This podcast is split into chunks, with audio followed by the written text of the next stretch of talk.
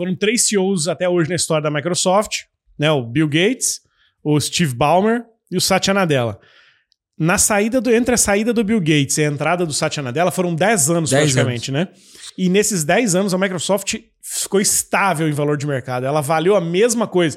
Chama da década perdida da Microsoft, né? Total. Enquanto a Apple avançou demais, a Microsoft ficou parada ali, ela ficou exatamente no mesmo patamar em que o Bill Gates deixou, e aí depois com a saída do Steve Ballmer, Satya Nadella pegou e levou lá para onde está hoje em 2.1 trilhão de dólares, segunda maior empresa do mundo, só atrás justamente da Apple.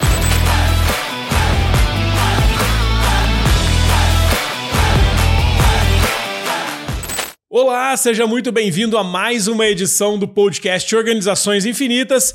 Você sabe que o podcast nasceu deste livro, do Organizações Infinitas, escrito por mim, Cristiano Cru e Piero Franceschi, que por coincidência estão me acompanhando aqui hoje. Boa e tarde, aí? Piero. E aí?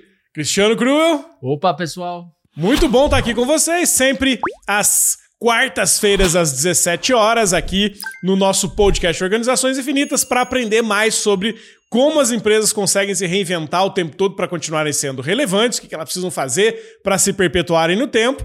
E hoje nós vamos falar especialmente de uma dessas empresas que são eh, que é um grande exemplo de organização infinita, a Microsoft, a empresa queridinha aqui de nós na Starts, pelo menos é a minha queridinha, depois os meus colegas aqui vão dizer se eles também são fãs da companhia ou não, mas a Microsoft é uma empresa que vem se reinventando ao longo dos anos, acabou de completar 48 anos de história, um ano mais velha que a Apple, né, que é a sua grande rival, e a Microsoft que nasceu lá atrás fazendo software, parece que está renascendo agora na inteligência artificial.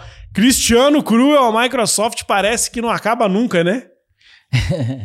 eu acho que é, eu acho que é um, é um grande exemplo dessa, dessa tese de reinvenção de organizações e todo mundo. Quem é bem das antigas lembra e viveu o movimento da transformação da computa computação pessoal, do, do, do, PC, do sistema operacional, do MS-DOS, do DOS e das as variações e a, e a cópia ou não cópia do modelo do, do da Apple para o Windows.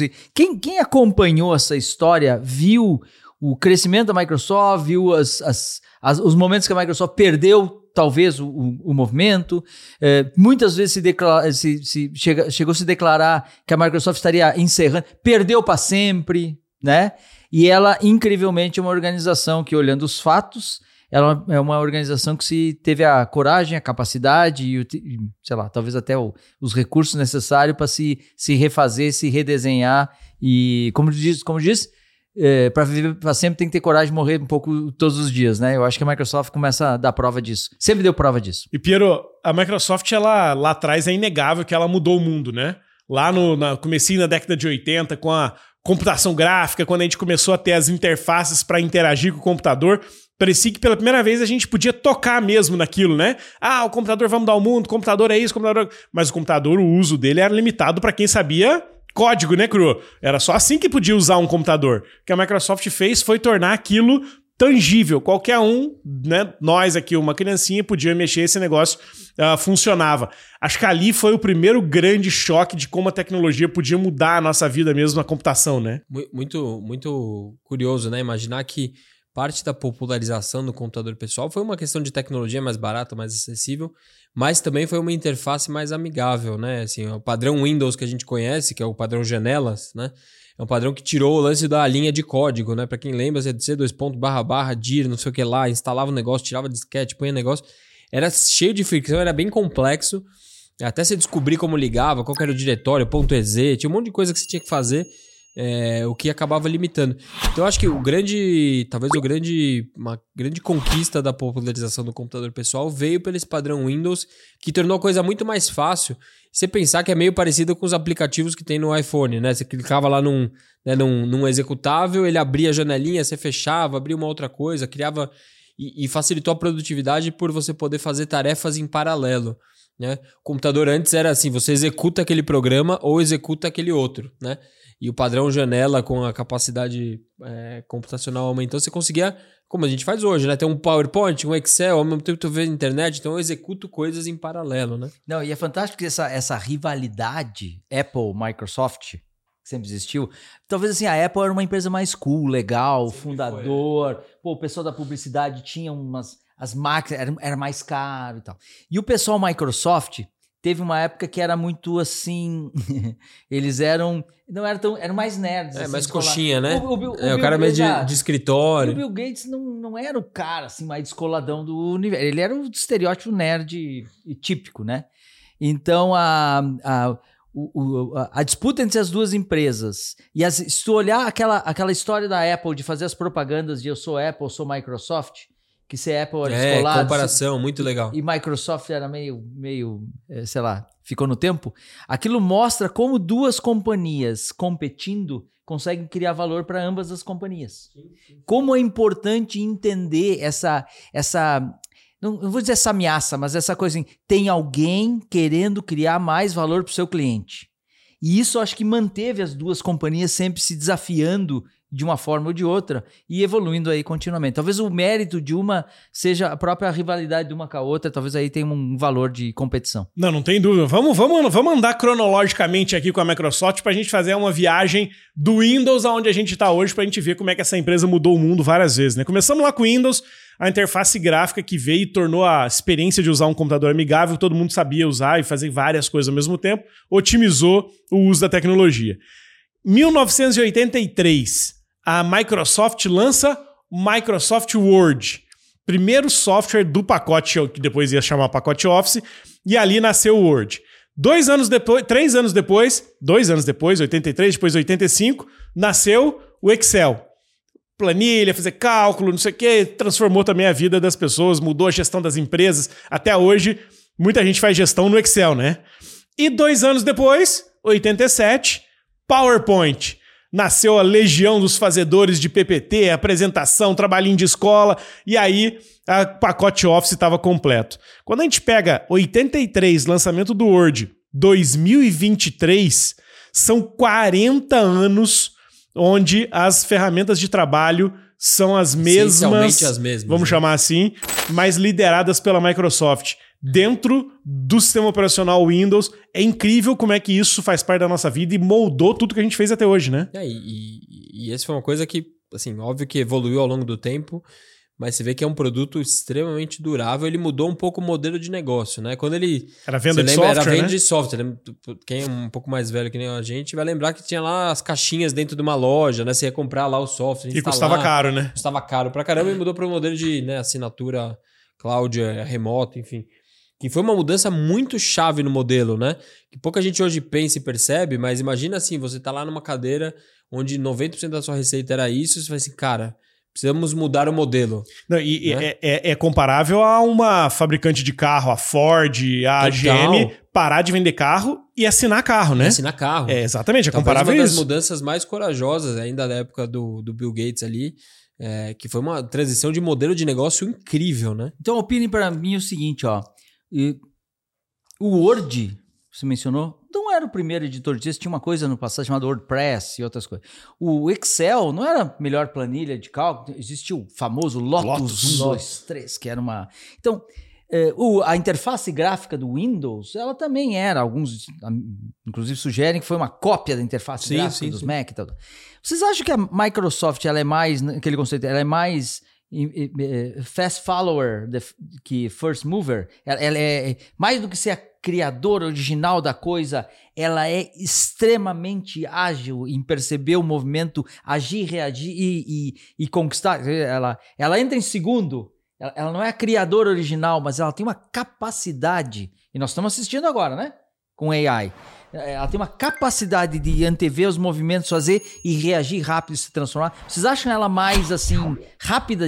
Ela é a segunda que entra e toma? Ou ela é mais a, a que cria antes de qualquer um ter inventado? Eu acho que ela é a empresa da eficiência. Eu acho que ela não é. Não, ela, eles. Sempre, dizer que a Microsoft não é inovadora é uma sacanagem, né? Mas olhar para trás e dizer, parece que assim, cara, modelo de interface gráfica. Pô, tem sempre a discussão lá de que tomou de alguém, ou tomou da, da Apple, ou foi de Xerox, ou não sei o quê, da, da IBM. Então sempre essa discussão lá atrás. Os próprios softwares que você falou, Word, PowerPoint, Excel, também não foi o primeiro, já tinha antes. Mas para mim o que eles têm uma capacidade enorme de fazer é de transformar essas aplicações em coisas muito amigáveis, muito próximas das pessoas. E criar um padrão de uso, né? Criar uma facilidade, uma eficiência que faz com que todo mundo. Alguém já teve vontade de abandonar o Word, de abandonar o Excel? Apareceu alguma coisa melhor? O que apareceu eram cópias pioradas. Né? O que era alguém tentando fazer igual e que não conseguia fazer. A própria Microsoft, em algum momento, ela mudou vocês se lembram, em alguma versão, uh, o jeito dos menus ali em cima do, do Word, do Excel, do PowerPoint, rapidinho ela voltou pro que era antes. Tentou fazer várias mudanças e, e não funcionou. Né? O Windows, a mesma coisa. Tentou fazer uma barra diferente no meio, que não sei o quê. Não, teve que voltar pro que era no início. Então, eu acho que ela foi muito feliz em encontrar a interface muito amigável e ela se especiou em fazer isso. A tua, a tua história lá do Li5, lá de explicar para uma criança de 5 anos conteúdos complexos, acho que a Microsoft aplicou no desenho da interface gráfica. Qualquer um de 1 a 90 anos consegue mexer, e porque se, se adaptou a esse padrão, né? É, eles têm uma capacidade, perdão, de, de, de execução, parece fenomenal. Porque agora eu falei e continuei pensando.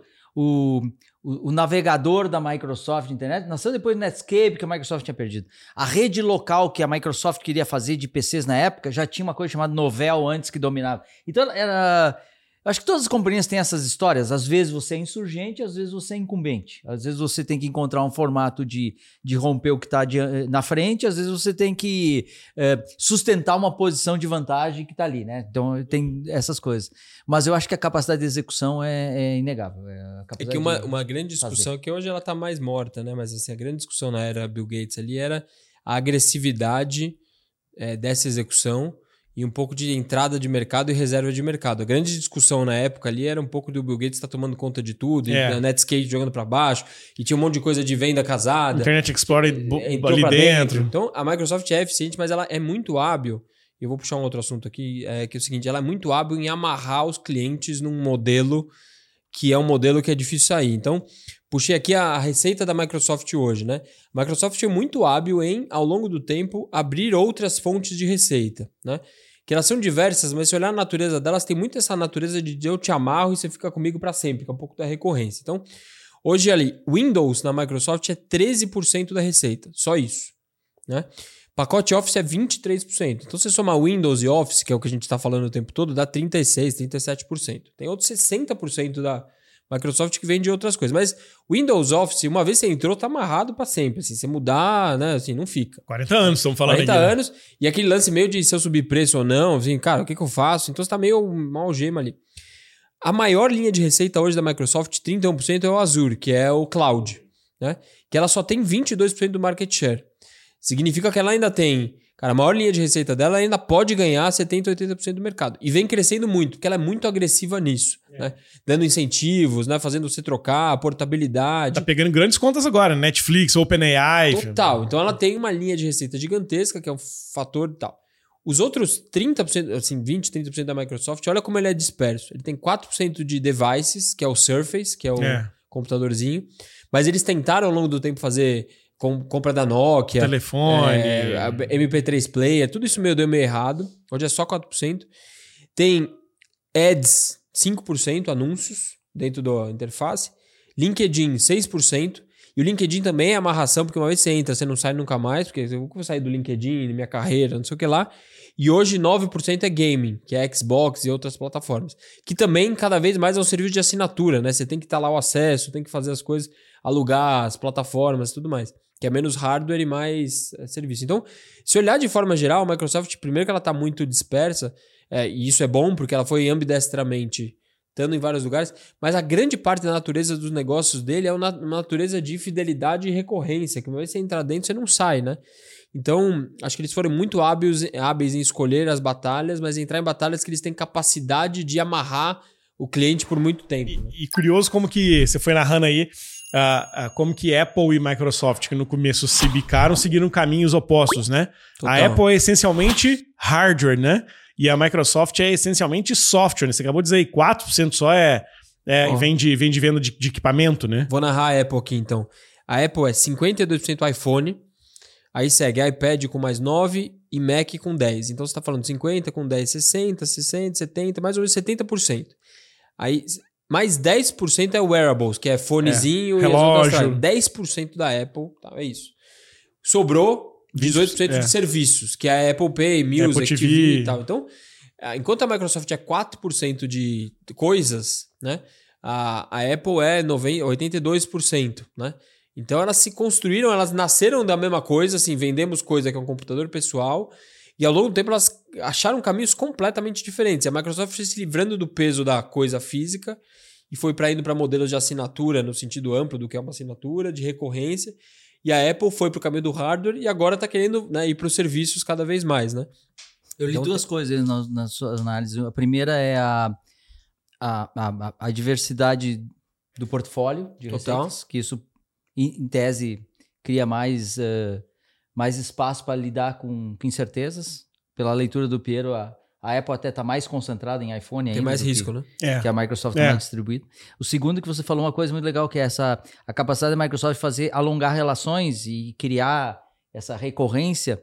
Isso me lembra dos estudos de efeito rede, network effect, que, Total. muito, que é muito saliente quando fala rede social.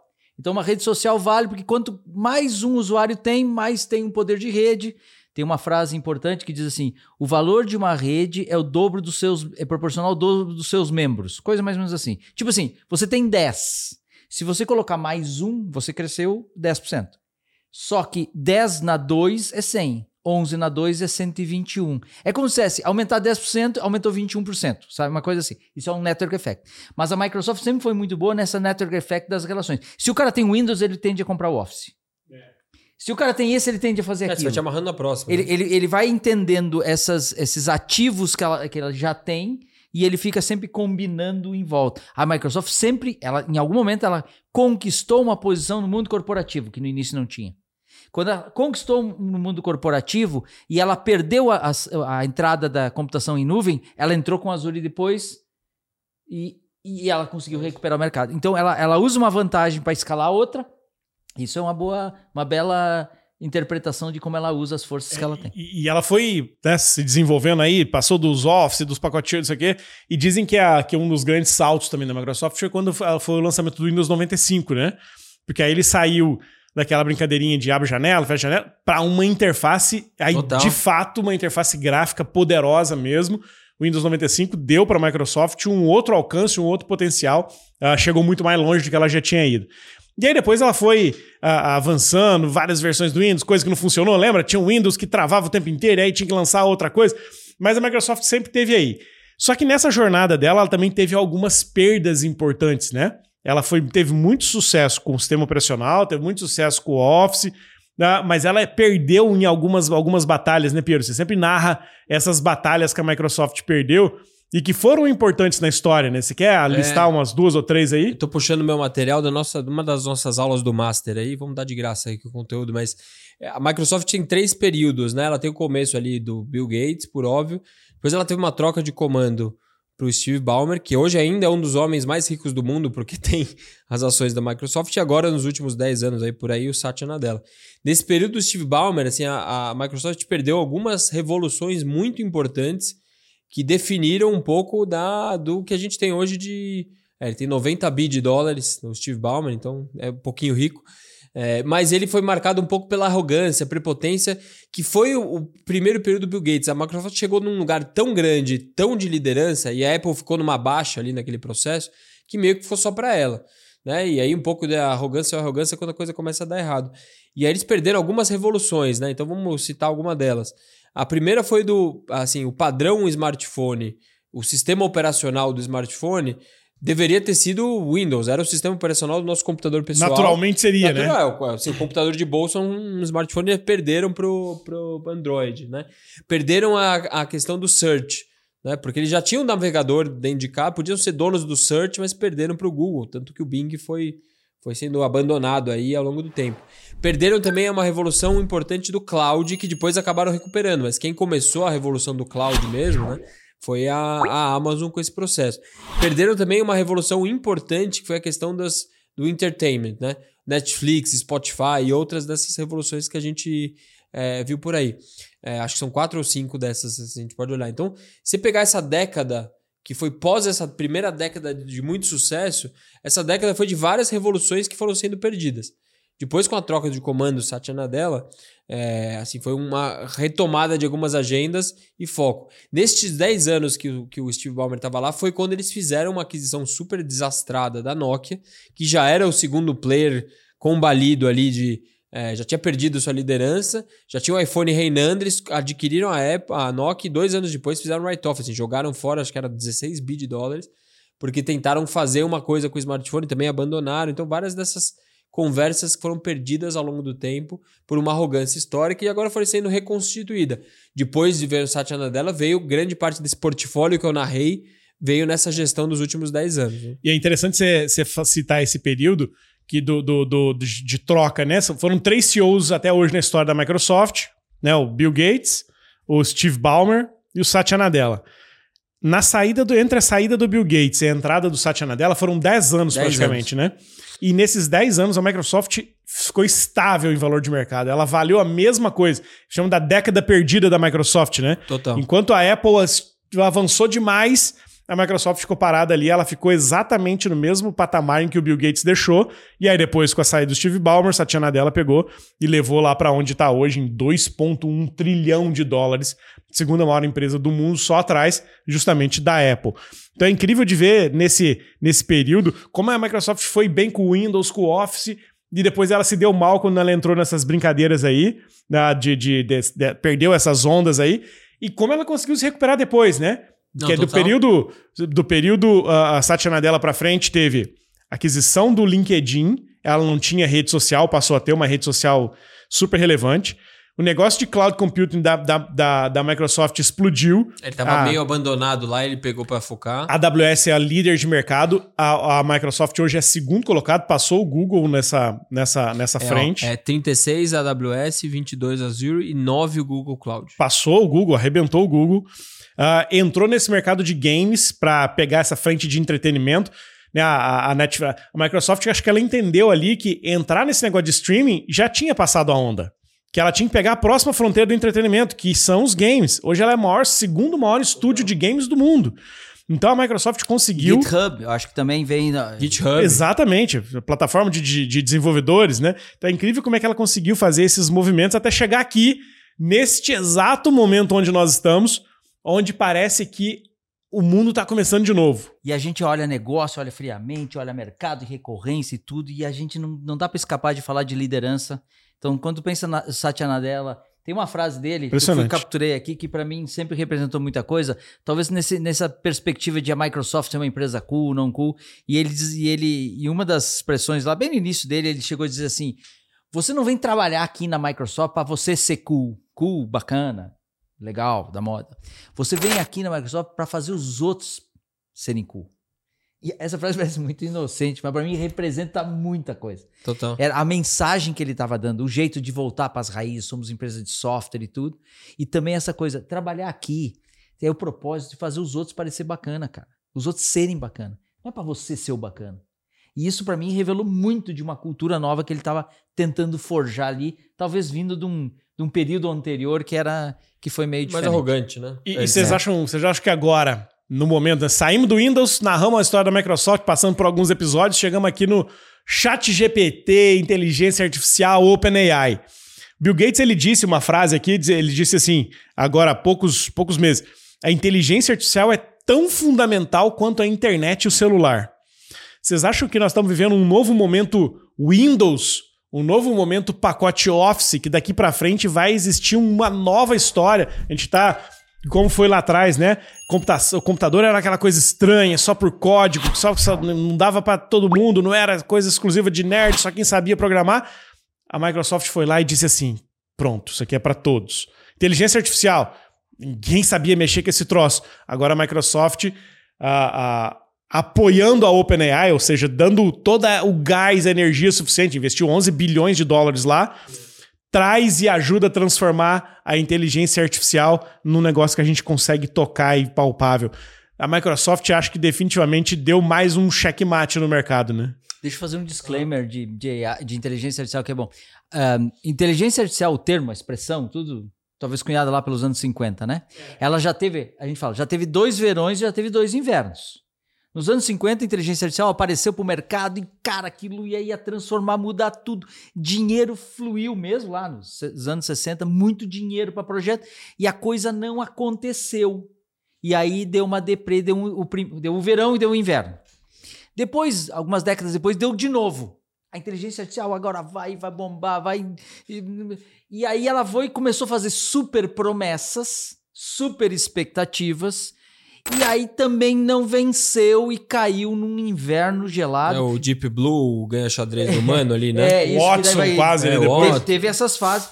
Só pra você ter uma ideia, o cara dizer que trabalhava, o cientista, professor, dizer que trabalhava com inteligência artificial era chacota. Os caras riam da cara dele. É o. Tá. Então teve isso. Faz alguns anos que nós viemos esquentando, o verãozinho vem esquentando. O terceiro verão vem esquentando. E com o chat GPT brilhou o sol do Saara, meu. Entendeu? Ninguém sabe o que vem depois e tal, mas para mim brilhou demais. E para mim eu faço essa relação da Microsoft. Lá no início, a Microsoft criou uma transformação no mundo com um prompt. Tu dava C dois pontos, D dois pontos, CD espaço. MS, Microsoft DOS. Microsoft DOS. Era um, era um prompt. Tu tinha um, um negocinho piscando, um cursor piscando, e você enviava um comando. Fast forward, março de 2023, nós estamos voltando a falar de prompt. Só que não é um prompt para você dar comando. É um prompt para você usar linguagem natural em cima de LLMs, esses modelos incríveis, que não tem manual de instruções, mas é um novo prompt. Era o prompt lá dos anos 80, né? E agora o prompt de 2023. E a Microsoft está contando a história ainda. Ah, total. Eu vou, vou, vou, dar minha eh, duas perspectivas, né? Primeiro, assim, acho que a gente viveu. A gente viu uma transição lá para os anos 80, 90, que era o seguinte: computador era uma coisa, né? Tinha um computador na faculdade, tinha um computador na empresa.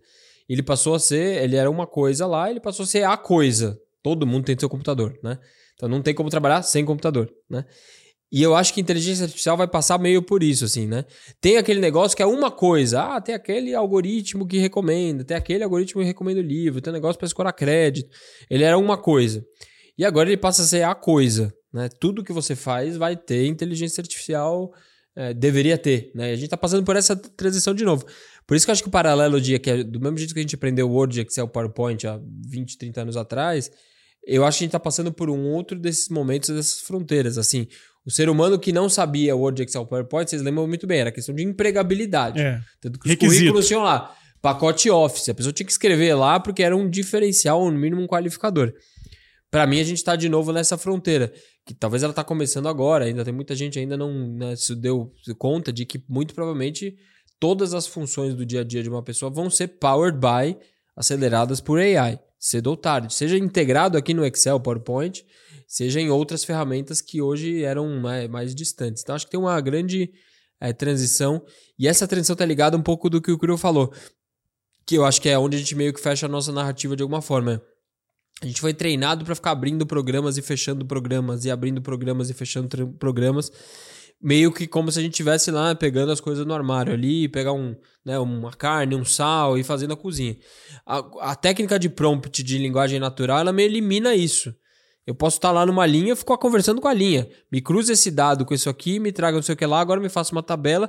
Eu não sei se para dentro ele está usando um Excel, um PowerPoint, tanto faz, né? Só me traga o prato pronto. Então, acho que a gente está vivendo um arco de 40, 50 anos, onde o padrão Windows popularizou o uso do computador, e a próxima curva exponencial, talvez a quebra do padrão Windows, onde eu não vou ficar abrindo e fechando janelinha, e simplesmente vou, vou conversar com uma linha e essa linha que resolva lá para dentro o que, que ele está acessando, seu Excel, PowerPoint, assim, não quero saber, entendeu? É, é, é, é bom, bom pensamento, que é, um, é uma nova interface. É uma nova interface. Nós, nós humanos tudo. tivemos que nos adaptando à tecnologia, ligar o botão de luz. Eu tive que aprender a mudar o seletor de canais de TV. É o cara teve que aprender, vamos lá comigo, ligar o micro-ondas. O cara que teve que ligar. Vamos lá. Nós estamos sempre nos adaptando a interfaces. E agora parece que é uma, uma nova ruptura de interfaces, né? Muito bom, senhores. Viajamos aqui do Windows ao Chat GPT, a inteligência artificial. E voltamos pro fim do Windows. E voltamos pro fim do Windows, né? voltamos lá atrás. Autodisrupção, Como... não é essa? Como diria, né, Cristiano Cruel?